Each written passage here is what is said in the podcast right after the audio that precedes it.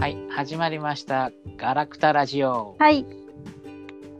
えっ、と、このガラクタラジオですね。えっ、と、第1回、今日から始まります。えっ、と、僕らは、えっ、と、ステラマリナさんはい。と、私、ガオガオでお送りします。お送りしますステラマリナさんは、今、名古屋ですね。はい、名古屋です。で僕は、えっ、と、調布、東京の調布にいます。はい。で、これで、今ネットで、えっ、と、つないで、こう、二人で話していることを、まあ、ラジオにしていこうということですね。はい。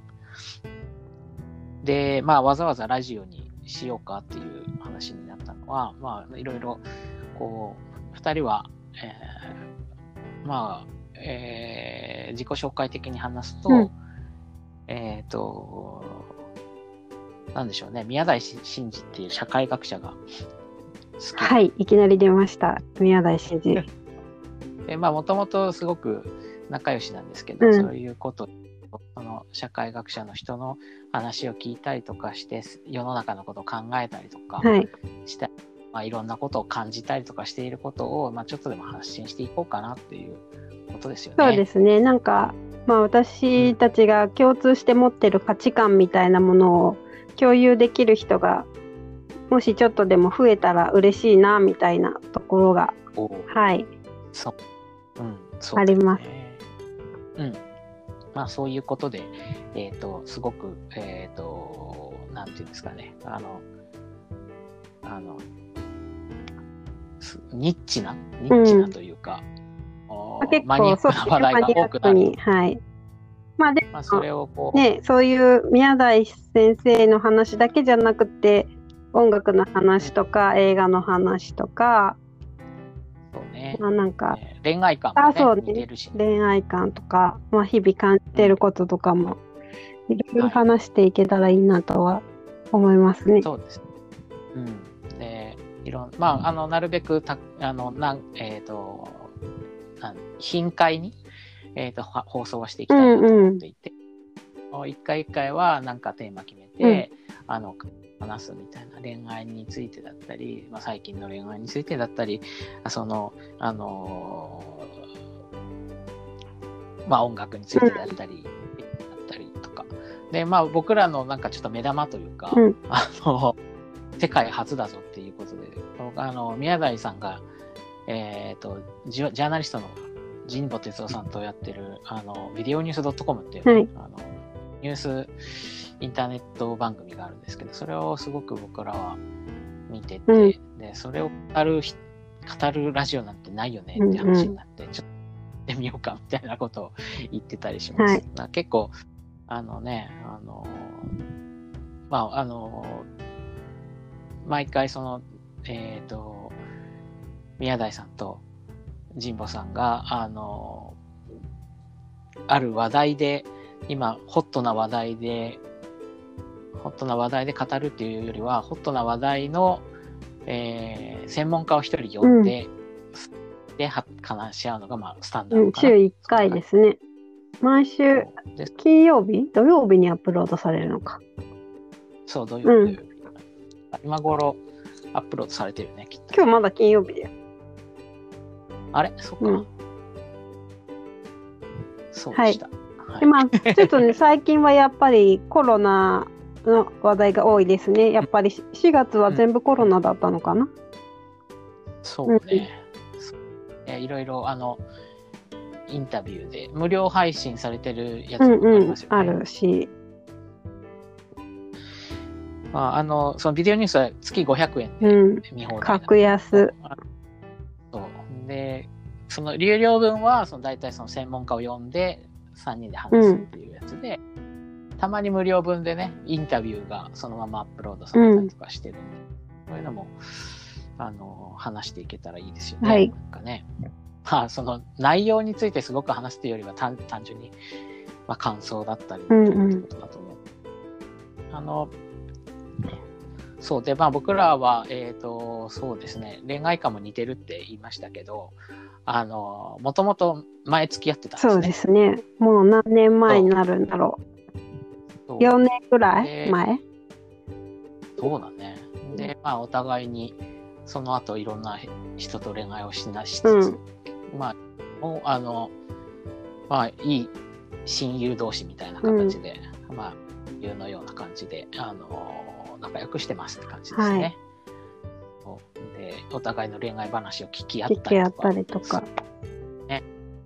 なんでまあそんな話も出てくるかもしれないですけど、うん。で、えーそうね。お互いの恋愛観はちょっと普通と違ってたりとかするまあね、普通と違わないと多分こんな別れてから親友みたいにもなってないだろうしね。結構ね。理解不能って、私は結構周りの人に理解不能って言われたりしちゃうけど。まあ僕はどうだろう。まあでもあの珍しいよね。でも2人とうもん、前た人とみんないつもいつまでも大体仲良しでい続けるっていう、まあね、私もい結構完全に切れた人はほとんどいないからね、今まで付き合った人で。まあそんな、でまあそんなにこんなに頻繁に連絡取り合ったり、近況報告しまくってる人はうん。さすがにいないけど、他には。そうね。まあ、僕もだから、はいあのー基本一度好きになった人もずずっと好きになりっぱなしなんで、嫌いになる理由がないから、まあ単純にそのそれでもこうねあのパートナーとしてやるにはちょっとあの少し距離が離れることもあれば、うん。とかそういうから。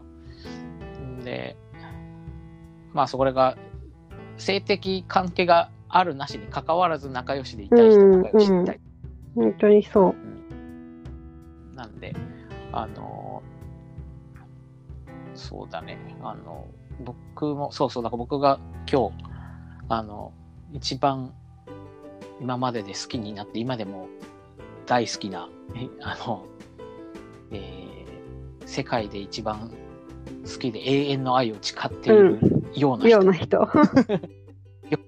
うんが結婚しまして。であそそれはもうだからその人とはいその人とは実は一回も付き合ってはいないんだけど、あの永遠の片思いだね。そうねまあいつか成就すると思ってますけど そうねまあそのだからそのその親そその人もまあ親うん友で、うん。その人のそのこの恋愛も、まあ、ちょくちょくうん聞いて、うん。なん。で結婚のする時の相談とかもいろいろ受けたりとかしてたんだけど、まあ、ついに、まあ、コロナのこともあってね結婚することになって、うん。あの海外に住んでるんで今日今日の朝のすごい早朝に結婚式の動画とかが送られてきてまあ、すごい簡簡易なねそのなんかあのコロナの時の、え簡易の市役所みたいなところなのかな,、うん。なんか屋外でなんかあのマスクしてあの えっとなんか書類のやり取りしてるところとえ。え、でも結婚式って言ってもそんな人もね、集められないし、日本からご両親パもね、今は行けないし、まあ、そのうちパーティーはやるけど、まあ、しばらく席入れそうだよるだけねへえ。まあ、おめでたい話ですね。おめだからまあ僕はだからそうあのあんまりそういうことで嫉妬とかが起きないタイプなので、うん。あのまあす素直によかったね、うん。という感じななんんかだけど。その辺のその、まあ恋愛感情とか恋愛感情じゃない愛情。愛情って恋愛にか関わらずいろんな形の愛情があったりじゃあ結婚と恋愛の違いって何なのみたいなところも結構宮台先生のあのよくうん。あの話されるテーマの一つで私は結構そこにすごくあの共感というかあのしてるのでその話もぜひしたいですねその結婚したからって別に諦めなきゃいけないとかなんか,、えなんか好きな人が他の人と付き合ってるから 自分はなんか失恋したとか諦めなきゃいけないとかそういう感覚があんまりないっていうのが不思議なんだけどなんかちゃんと説明できるようになりたいなっていうのもあるからなんかこうねまあ、ラジオとかで話しながら上手に言葉が紡いでいけるといいなという感じで私は思ってます。うんあのね、その恋愛っていうことそのものは人の感情のやり取りだけど、ね、制度的なものに絡め取られてそうそうそうう。ん、まあなんかそういうことで結構ゆるゆるとお話をしていけたらなと思ってるんですけど、でまあえっ、とこの間ねその宮台先生のあの映画ラボっていううん。あのえその宮台先生はあの社会学者なんだけどあの映画批評家でもあってね、でその映画を語るうーで映画からその社世界を見るとか映画からその世界って今どうなってるとかこれからどうなるとか一体世界はどうな何なのかとか、そういうことを考えるみたいなことを、えっと映画を通してやるオンラインイベント、まあ、コロナなんで、オンラインイベント参加したりとかこの間してね、まあことを今日は第1回なんで、まあ、軽くそんなことを話そうかなと思っているんですけど、えっ、と、この間見た映画、何でしたっけ？この、その、えー予習っていうかその課題題映画が結構たくさんあったんだよね10本ぐらいあったけど特に一番、あのー話題になったのが「グリーンフロンティア」っていうネネットフリックスのドラマなんだよね一応映画っていうよりは全8回だっけ、なんかそうそうそうそう。1話ずつが45分ぐらいずつのあのん8話で完結のネットフリックスの作ったドラマで面白かったですねグリーンフロンティア。ね僕はあの、ちょっと宮台さんのイベントに全話間に合わなくて、最後、あらすじをステラマリそう電話であのイベントの直前に助けてって電話かかってきたと思ったら あらすじを教えてとか言ってあの結構ねあのあらすじをねね。そうあの説明するのも難しい。あので僕もだから途中まで見てたから、うんうん3分の2話目に見てたん。で、なんとか分かったけど、あれだけど、ゼロから話せてるうん難しい。そもそも森と一体化してる人とか言われたらさ、うん。は。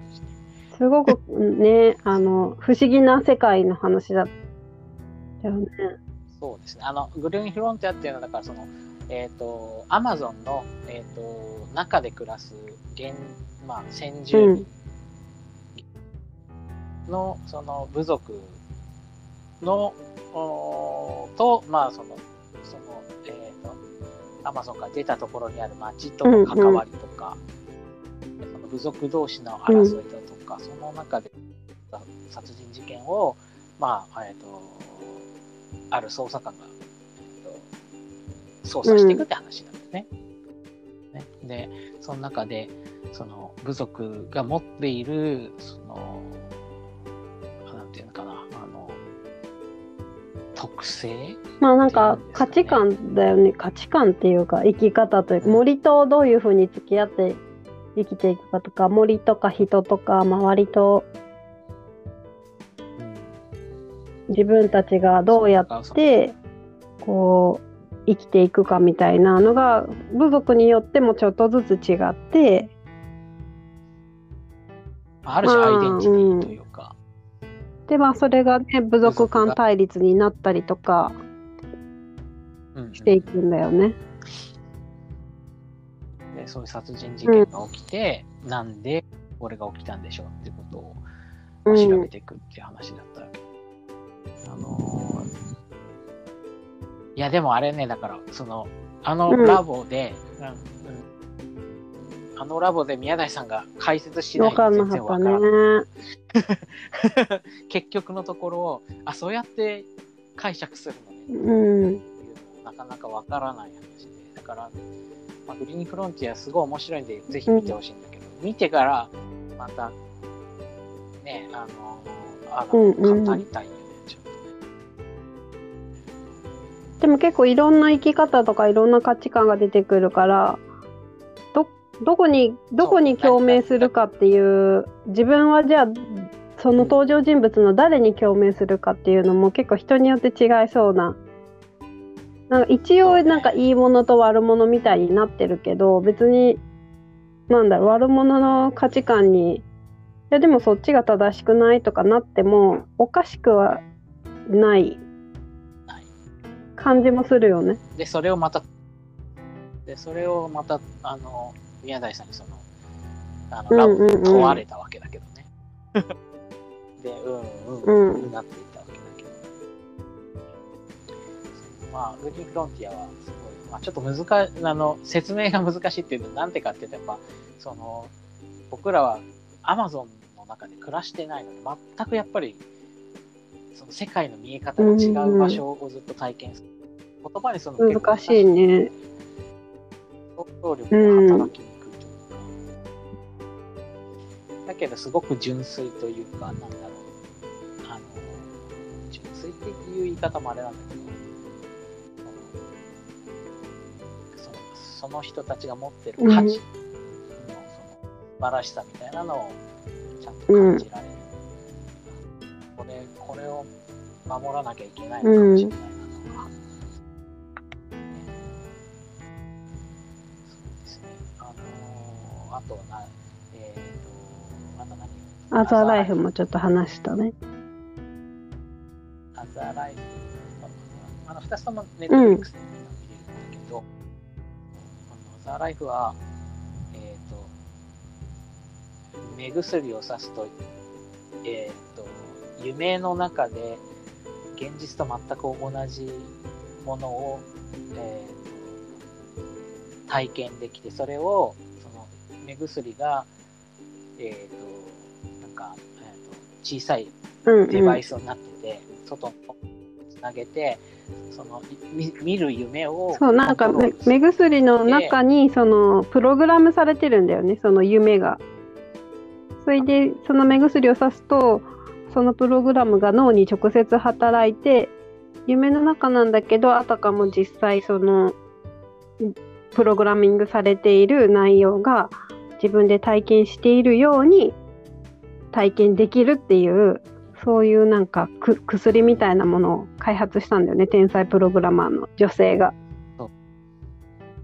で、うん、で、その、それがだから、まあ、あの映画の中のちょっとバグ、バグがあったりとかして、あったりとかして、そういう、そういう世界観でいろんなことを解決しちゃっていいの、うん。みたいな問いがそのまあねなんか最初はさそのなんか雪山でスキーするシーンを楽しむとかだったけど、だんだんこう利用の仕方が不穏になってきてこう懲懲役刑の人にその監禁のプログラミングを目薬さして3 30分で30年分のあの監禁を与えたのと同じ体験をさせるみたいなね、そういう使い方をなんか時間を圧縮できるんでね。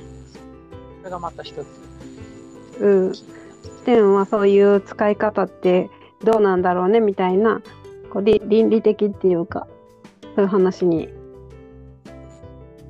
まあ、比まあね、較的わかりやすかった。うん、それは分かりやすかった。あの、うんお話としてもわかりやすい話。そうだね。だからまあ、あの、まあ、気軽、気軽にうん、でも結構やっぱり。りでも映画見てたらあれこれって今の夢の世界の話なんだっけ？現実の話なんだっけ？みたいな分かんなくなりながら見てたりしてしたけど私は。うん、そうね、そうね。ああの途中で途中でね。そうそうそう脱そう。獄してから本当にそうなる。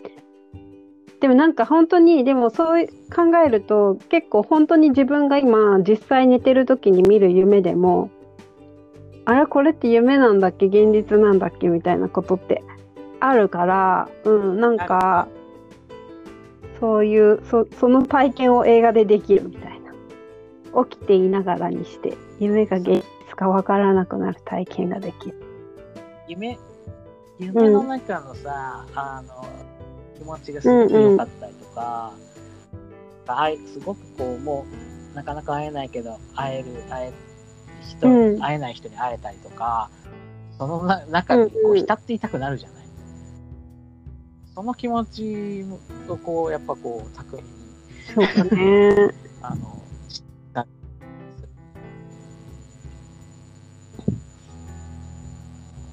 そう。ね、なんか、うんボロボロ涙があるね起きるあるある。でしょな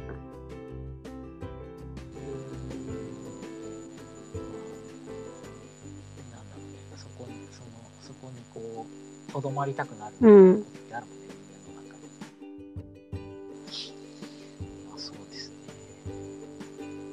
えっと、次、次の映画えなんだっけ？次あったっけ？何？見あ、あとはだから、アナイアレーションとか、とあ、イーストウッドの話も結構してたね。そうね。イーストウッドうんうんリチャード・ジュエルの話してたね。私は今だからコロナでさ、もう全然仕事もなくなっちゃって、ほぼ毎日ずっと家にいるんだけど、めっちゃ今映画を見てて、UNEXT でととりあえず、これからちょっとクイント・イーストウッド制覇しようかなと思って。うん、イーストウッド祭りしようと思って、その宮台先生の話を、宮台先生がイーストウッドは前作見てくださいって言い切ってたから、これは、これは見るしかないでしょ、みたいな、に今なってるところ。今までは、えーっと、だえーっと、ハドソン川の奇跡と、15時17分パリ行き。と、あとね、すごい古い、マディソン軍の橋。あ、あれは、だけか。監督は違う人なんか。うん。うんなんかそんな気がする映画の雰囲気的に。ぐらいかな。まだちゃんと今日ね何見ようかなと思って。今日はミリオンダラーベイビー？だっけ？うんか。ベイビーか。はい。な。今日は。かグラントリノかどっちか見ようと思ってる。あ、うん。グラントリノはいいですね。あの、グラントリノとあと僕は、あ運び屋はね運び屋はネットフリックスで見ようと思ってる。運び屋もあ本当。大好きでしたね。うん、うん。運び屋も超良かったね。なんかね、意外とね、UNEXT よりイーストウッドはね、ネットフリックスの方が充実してたかも。あ、そう。今ね、だから、そう映画見時だからね。なんか、ちょっとでも、こう、なんて言うんだろう、有意義な家時間を過ごしたいじゃんそう言いつつだ、すごいダラダラしてんだけど、私は。あの、まあ、映画を見るっていうのは一つ、こう、一番楽に有意義な時間を過ごせるかなっていう。映画を見るのと、あとは結構今やっぱ YouTube でいろんな人が配信してるから、宮台先生もそうだけど、安富あゆみさんとか、ダース・レイダーさんとか、この人の話は聞きたいっていう人が結構 YouTube でたくさん動画を出してくれてるので、そういう、まあ、僕ら、あの大好き安富あゆみさんも大好きなんでね。あの、トランス、トランスと言っていいのかな。あの、まあえー、女性層をされてるんだよね。女性されてね、あの、東大の、あの、東洋文化研究所の先生ですけど、面白いめちゃくちゃ面白いね。今ねあのまあペンシルバニアにいるんだよねアーミッシュオハイオか。そっかそっか。オハイオにおはよ、おはよ、おはよ。あのずっと閉じ込められちゃったんだよね。帰ってこれなくなっちゃって。でオハイオからあのライブ配信してくれてるんだけど。うん。コロナハイスクールって言ってね、面白いですね。めちゃくちゃ面白いあの、まあ、あの、だからね、安田さんの話とかもね、ぜひぜひテーマしていきましょそう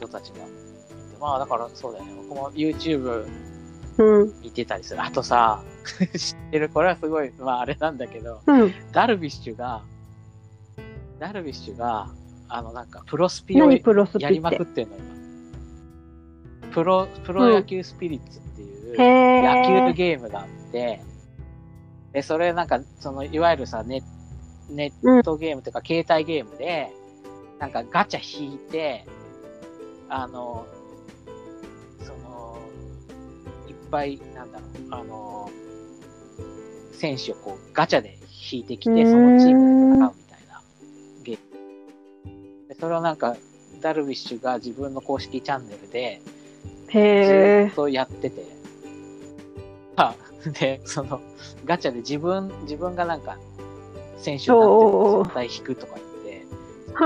全然出なくて、20、20万円ぐらいするだけで使ってりして。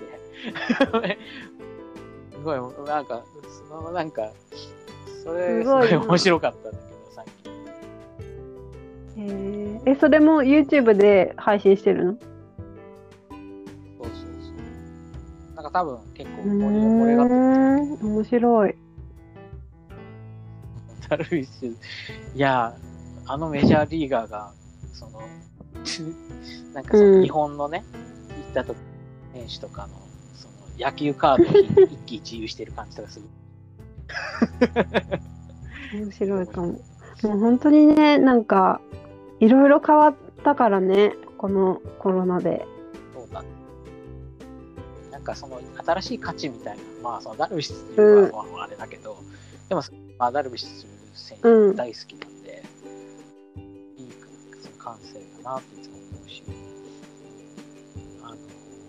さすがだからや、やることは、うんがさ、すごくこう、あ憎い、憎い。憎いよなと思って面白いもんなんか、自分のカードを引くために20万円使ってる。面白いね。面白いもんね。なんかそのチャンネル登録が増えて、再生数が結構いってるから、それで、まあ、たくさんお金を使って回るぐらいすごい。それもすごいね。そうだからさすがだ、さすがだなと思う。有名、有名な人、ネームバリューのある人はすごいな。ネームバリューがあって、しかもまあ、面白いっていうのがねねうん面。白いよね。どうでもいいけど、なんか見ちゃうっていうのあるよね。そう、それ。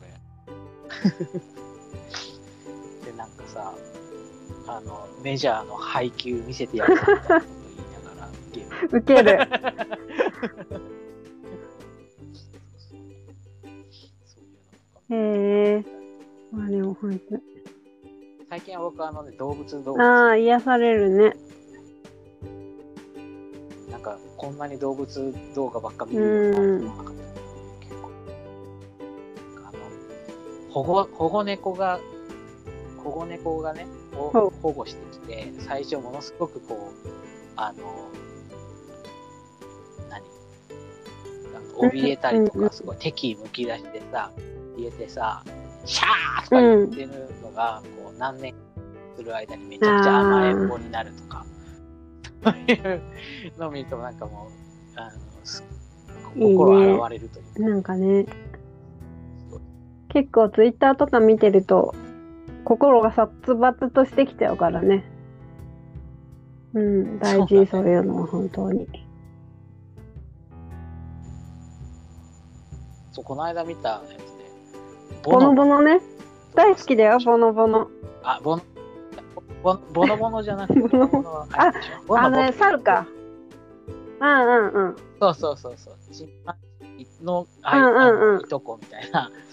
なんだけど、チンパンジーよりも人間に近くい、そのボノボノ、なんか前のドキュメンタリーがちょうど上がってて、えー、面白そう。それ見たい。まるで。人間ですよ。まあなんかそういう時間の使い方をしながら、まあ今後世の中がどうなっていくかっていう中で、自分たちのしていこうかっていうことを、まあ、考えて行動するために、まあ一つラジオをやり始めたまあでもさ、うちら結構さ、あの、のんびり屋さんだからさ、んで、結構だ、ね。あの、怠け者だからさ、ラジオもやろうやろうって言って、言ってから時間かかったね、やり始めるまで。うん、もね半う月ぐらい。もうちょっとかかったね。うん。まあでもね、それでも、なんかそういうさ、なんていうかさ、すごい人のすごい動きばっかり見えちゃうじゃん、やっぱり。こう。特に家にいて、それで YouTube でこの人もこの人も配信してるとか、なんか、私音楽やってるから、こう他の演奏家仲間だったり、世界中の音楽家たちが、どんどんこう、多重録音だったり、どんどん配信してるのとか見てあ自分何にもやってないなとかあのただ家でゴロゴロしてるだけだなとか思いがちなんだけどなんかちょっとでも一個でもこれできたみたいなことができるといいなと思って、まあ、なんなんでもいいんだけどラジオじゃなくても。うん、なんか。まあでも、一個ね、動いて。なんかそういうこうで別にすごい人じゃなくてもあの動動けるんだよみたいな動いてみない？一緒に？みたいなことを結構私は言いたくていろんな人に。えだってあすごい人だからできるんでしょっていう壁を壊したい。そうね。まあ、始まれば、そうそう始めれば始まっちゃう、まあ別に失敗してもいいじゃん誰もにも迷惑かけないし失敗したところで。とりあえずやってみるみたいな。とりあえず始めてみるみたいな。まあ、自分の今考えてることうを目いっん。ぱい表現してみる。まあなんかそんなことがしたいなと思ってラジオ始めてみました。はい。そうだね。まあ、また、あの今、だいたい30分ぐらいうん。今日話したんだけど、なるべくたくさんまあ毎回、そうね。あの短いのをポポツポツ。うん、もうちょっと、今結構な、うん長めに話したのかな。やまあとりあえずいろいろやってみましょう。はい。そうですね。ガラクタで、ガラクタはい。の我々、ガラクタラジオ。ガラクタラジオです。あはい。あの、僕らは、えっ、と、ね、そうです音楽にね。もね、共通点があるんで、音楽の話とかもできるといいと思うし、はい。まあ、あの、よろし、皆さん、あの、聞いていただけたら、あの、あの、ね嬉しいです。なんか聞いてくれる人いるといいな。まあ、楽しくやって、まあ僕らがね、楽しくやっていって、でまあちょこっといくうちに、まあなんかすごいニッチなことやるけど、うんうん。引っかかる人もいるかもしれないしね。なんで、あのはいやっていきましょうはい。うです。えっ、と、第1回はまあこのくらいでしょうか。ありがとうございでは、あり。がとうございました。えっ、と、はいまたお会いしましょう。えっ、と、ガララジオでの、えっ、と、ステラマリナでした。では、バイバイ。はい、さよなら。